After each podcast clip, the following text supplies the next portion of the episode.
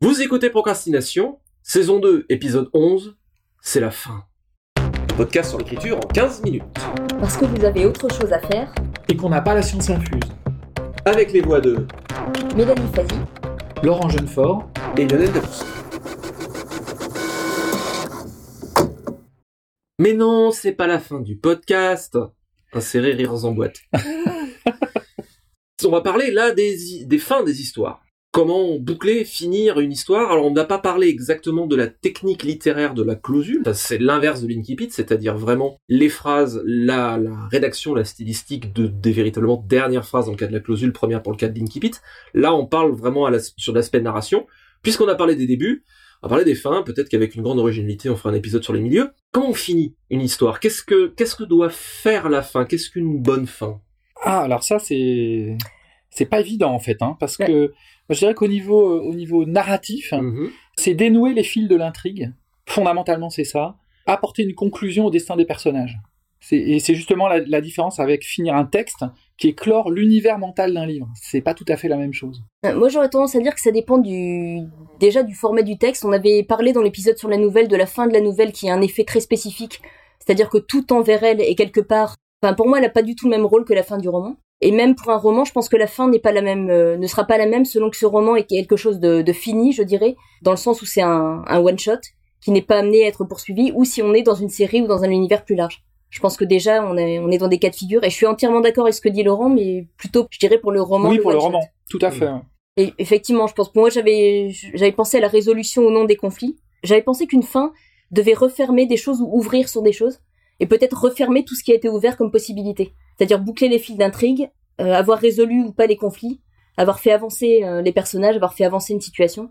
Mais ça, ça Oui. rappelle, on a parlé des promesses narratives en fait. Oui, Euh, avoir tenu toutes les promesses. oui. Ouais, avoir les avoir payé, avoir payé le, le et moi je me suis noté le juste nombre de promesses narratives parce que tout n'est pas forcément résolu dans la vie donc résoudre les promesses narratives entières du livre et d'une manière satisfaisante et satisfaisante ça veut pas forcément dire d'une manière joyeuse Ça. c'est d'une manière qui a du sens en fait Oui, d'ailleurs, euh, la fin positive, fin négative, en fait, c'est c'est assez peu pertinent de se poser la question. Il faut choisir la fin la plus adéquate à l'histoire, qu'elle soit positive ou négative, c'est-à-dire celle qui sert le mieux le sujet. On Et, peut euh, en plus, on peut avoir des fins qui sont les deux à la fois. exactement, oui, oui, oui. Au début, mes fins étaient pessimistes quand j'ai commencé à écrire mes 5-6 premiers romans. euh, puis après, elles ont été euh, mi-figue, mi-raisin, parfois positives. Il faut juste que la logique, qu'elle reflète le registre réaliste ou pas de l'histoire. Ouais. J'ai un Mm. exemple qui me vient par rapport à ça que- qui m'a marqué, c'est la fin de, de Misery, où euh, sans tout à fait spoiler, le, la fin pose la question de savoir si le personnage a été entièrement détruit parce qu'il lui est arrivé ou non. On a une fin qui laisse entendre que vraiment sa vie est, est détruite à jamais par ce qui s'est passé. Il y a une petite lueur d'espoir sur la toute fin, et c'est une fin qui a une puissance extrême à cause de ce- cet équilibre entre les deux. Pour moi, c'est une fin qui est à les deux à la fois, justement. je vais me faire l'avocat du diable ou je vais me faire le provocateur plutôt si la fin est logique euh, où se trouve la place de la surprise et du twist final euh, si la fin est logique est-ce que ça veut dire qu'elle est prévisible? Ah, bonne question. Souvent, elle peut être attendue et réussir à, à- à trouver une manière un peu originale d'être attendue quelque part. On peut rester dans les dans des schémas classiques, mais trouver quand même une manière euh, une manière de l'amener. Après, on peut surprendre aussi par le. Je m'écarte un petit peu du sujet, mais le- une question qui se pose, c'est à quel moment on arrête l'intrigue, et on peut surprendre par ça aussi. J'ai pensé à des romans qui ont plusieurs fins, comme ben, j'avais été très marqué par celle du Seigneur des Anneaux, par exemple. On s'attend à ce que le livre se termine à la destruction de l'anneau, ça paraît logique, et cette destruction de l'anneau intervient, mais il y a ensuite toute une partie qui explique ce qui se passe après. Et cette fin est beaucoup plus marquante parce qu'on ne l'attend pas en fait. Bah, ouais, et en même temps, c'était une fin très classique parce qu'il y a Oui. beaucoup de contes qui se terminaient pas du tout avec euh, la mort du méchant, mais euh, avec le retour du héros euh, et sa transformation et la transformation du monde qui en résulte. Donc en réalité, euh, Tolkien, il revenait Mm. peut-être au, à des basics qu'on avait oubliés, en fait. Oui. Ça dépend peut-être aussi de l'âge auquel on le découvre. Moi, ça m'avait marqué Mm. parce que c'est la première fois que je rencontrais une fin qui n'était pas euh, strictement parlée. euh, On, on atteint le but qu'on s'est fixé. Et parfois, il peut y avoir autre chose derrière, justement, quelles sont les conséquences. On peut avoir une fin qui montre... euh, on- Il y a des fins qui sont des... Comment dire On a plusieurs fins de- avec un épilogue, par exemple. On peut Oui. avoir la résolution euh, des choses et ensuite nous montrer brièvement ce qui se passe après. Bah, ça participe toujours de cette idée de conclusion, non pas de fermer les portes, parce qu'une fin, évidemment, peut être ouverte et en ouvrir, mais de euh, payer ses, ses promesses narratives d'une manière qui a du sens, en fait. Sur la surprise, euh, éventuellement le, le twist, alors je me, je me faisais volontairement provocateur, Je reviens assez fréquemment pour ma part à la notion de d'Energeia d'Aristote, le fait de l'actualisation d'une situation riche de potentialités qui construit qui construit l'histoire. Et il y a plein de choses qui sont en germe dans une histoire. Et euh, l'écriture, pour moi, s'apparente un peu à la précipitation parfois, notamment quand on veut justement faire un twist ou créer une surprise. Parfois, d'ailleurs, on se la, réserve à soi-même quand on écrit. On tombe sur quelque chose, on se dit ah, j'avais pas pensé à ça. Mais en fait, c'est meilleur que ce que j'avais euh, prévu si on est structurel. Et donc, on attire forcément l'attention du lecteur avec tout un tas de promesses narratives. Et la manière dont on va choisir de les payer, à partir du moment où c'est en rapport avec le sens de l'histoire, ou même parfois choisir d'en payer certaines de manière inattendue, ça suffit de créer la surprise. on reste toujours cohérent avec la logique interne du récit, en fait. c'est hein. volontairement. Bah, c'est pour ça que, pour moi, euh, j'ai une difficulté à penser la fin de, façon séparée du reste. En, réalité, pour moi, c'est l'aboutissement d'un tout qui est celui, qui est, le roman. Quand on a porté une histoire pendant des mois, on sait d'instinct d'ailleurs quand une fin elle est réussie ou pas. C'est pour ça que je dis, c'est, faut que ça reste organique euh, tout au long, y compris la fin. Et on le sait d'ailleurs euh, quand on a justement euh, porté cette histoire pendant des mois, on, sait quand la fin est réussie ou pas en mm. fait. C'est ça vient des tripes d'une manière générale. Donc pour moi, la fin ça n'a jamais été un problème d'ailleurs. C'est que ça vient naturellement. Et d'ailleurs, je sais pas pour vous, mais moi, à l'approche de la fin, je suis un peu comme un, chien en voiture ou un chat en voiture qui qui sent que c'est la fin du voyage, qui voilà, qui, qui saute dans la voiture, qui piaffe partout. Et je suis je suis un peu comme ça. Je sais pas si c'est votre cas. Ben, moi, c'est pas tout à fait pareil puisque j'écris plutôt des fins de nouvelles et c'est encore un processus, un processus différent. J'aime bien cette idée de fin du voyage. C'est effectivement assez comme ça que je perçois. J'avais une, intuition aussi sur les fins quand je parlais tout à l'heure du fait de choisir le moment où on termine son histoire. Enfin, c'est comme dans l'existence d'une personne, euh, une situation qu'on va vivre euh, à une fin et ensuite on continue à vivre. Et je trouve que les fins qui ont un impact souvent vont peut-être avoir un effet de résonance qui laisse sous-entendre ce qui peut se passer derrière. Si on laisse sous-entendre qu'un personnage a été marqué par ce qui lui arrive, qu'un un pays a été marqué par ce qui lui est arrivé, que derrière il va se passer quelque chose. Et je trouve que beaucoup de fins, tout en refermant les fils d'intrigue, laissent entrevoir qu'il y a une autre histoire derrière et que cette histoire, on nous la laisse simplement deviner.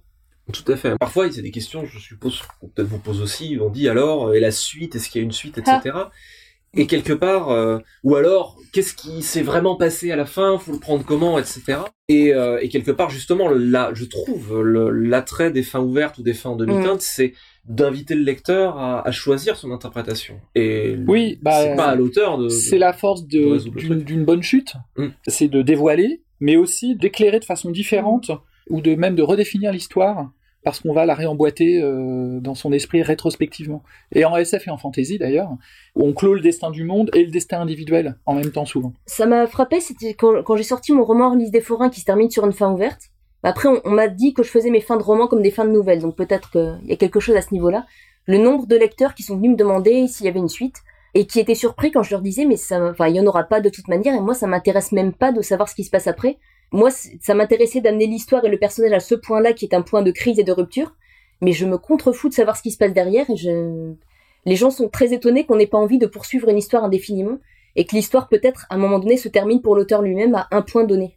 Oui, oui, d'ailleurs, s'il y a un conseil peut-être à donner euh, pour, euh, pour les histoires, c'est d'éviter d'apporter des nouveaux éléments sur la fin, c'est-à-dire réellement clore quelque chose. Oui. Parce qu'on est des fois justement tenté de continuer, alors qu'en réalité, tout ce qu'on va introduire, c'est un Deus Ex Machina, donc éviter d'apporter des nouveaux éléments narratifs euh, ou des nouveaux personnages, même pour une fin ouverte. Ou alors faut vraiment manier ça avec précaution, je pense. C'est peut-être d'ailleurs ce qui différencie une fin de roman one shot de un, fin de volume de série. Pour moi, le volume de série fonctionne plutôt comme un acte.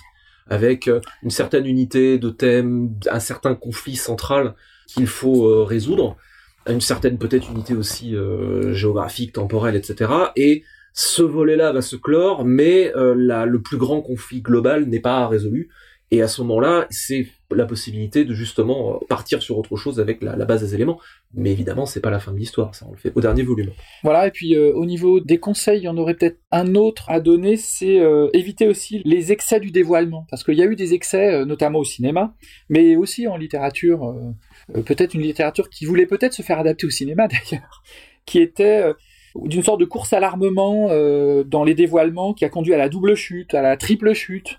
Et puis euh, voilà, donc aux fins euh, grotesques des méchants, du genre mitraillé, plus tomber du haut d'un immeuble, plus dissous dans l'acide. plus dissocié dans un accélérateur de particules. Voilà. On peut rester sobre. Mm, tout à fait. Ça me fait penser à un autre truc. Alors, il y a des tas de, de grands auteurs publiés qui le font, mais que je trouve toujours un petit peu insatisfaisant, moi, comme lecteur, c'est euh, le grand dévoilement à la fin.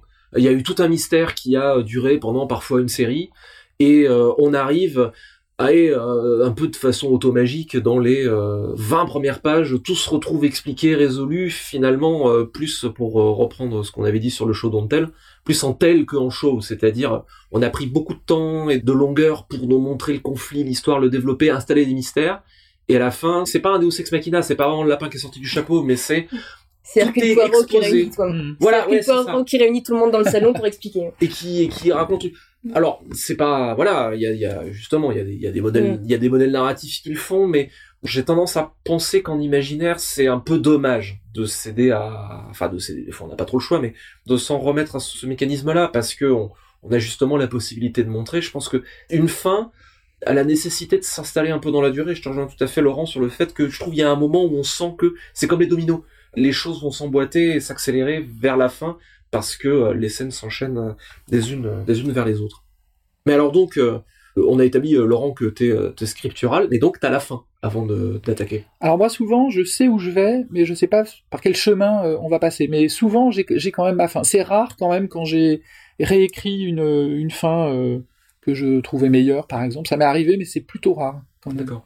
Ça vous est arrivé que des éditeurs vous demandent à changer votre fin ou Non, jamais. Jamais? Non plus. Moi, ça m'est arrivé en, cours de série, en fait. Parce que la coupure. Non, c'était pas grave. En cours de série, c'est-à-dire que de changer le point de fin. Dans Léviathan, par exemple, j'avais fait finir le bouquin plus tôt. Et l'éditeur m'a dit, euh, c'est un peu, euh, c'est un peu pas très satisfaisant, justement, le cliffhanger est trop fort. Donc ça m'a pas fait changer le plan ni l'histoire, c'est juste qu'en gros, euh, j'ai continué jusqu'au prochain point d'équilibre fort, hmm. en récupérant ce que j'avais prévu pour le volume 3. C'était pas... La fin en soi n'a jamais changé. C'est le point de coupe. Moi, je j'y accorde pas une si grande importance que ça, personnellement, mhm. à la fin. Je, suis plutôt attaché au dernier mot, mhm. plutôt qu'à la mhm. fin de l'histoire. C'est ça qui impacte réellement, plus que les histoires où finalement on est dans une combinatoire qui reste limitée, et donc euh, les surprises, en particulier aujourd'hui où beaucoup de choses ont été explorées, avec beaucoup de chefs-d'œuvre dans la vraiment des grands mécaniciens d'histoire. On a beaucoup de grands mécaniciens d'histoire aujourd'hui. C'est peut-être moins là que ça se joue que dans la fin du texte pour le coup c'est là qu'il faut être très attentif, moi je trouve. J'ai tendance à penser que c'est ce qui reste avec le lecteur et ça va beaucoup conditionner l'impact qu'un livre sur un lecteur. C'est que c'est le moment où on lui lâche la main quelque part et c'est si ça résonne, ça va faire résonner encore plus fort ce qui a précédé. J'avoue être un peu obsédé, euh, peut-être un peu plus par la fin, par l'idée de résolution et de paiement de promesses narratives. Même si effectivement il est très difficile de monter quelque chose de nouveau, surtout de nos jours, le trajet personnel des personnages et de l'univers est forcément, euh, je pense, traité par le prisme de ce qu'est l'auteur. Et euh, je trouve la, résolution de, ces destins-là, même s'ils sont pas d'une originalité folle parce qu'on n'est plus il y a 2000 ans, et que c'est difficile donc de, trouver des sentiers qui sont pas battus, me paraît être attendu. Mais voilà, ça n'engage que moi. c'est rigolo, je, garde l'école du nouvelliste qui est que tout doit concourir à l'effet final euh, et, à la fin, même si on se permet des, détours. Petite euh, citation pour terminer. Alors c'est la clausule justement de la guerre des boutons de Louis Pergaud peut-être que cela pourrait s'appliquer aussi à, nous tous, autant qu'auteurs qui sommes en croissance. Dire que quand nous serons grands, nous serons peut-être aussi bêtes qu'eux. C'était Procrastination, merci de nous avoir suivis. Maintenant, assez procrastiné, allez écrire.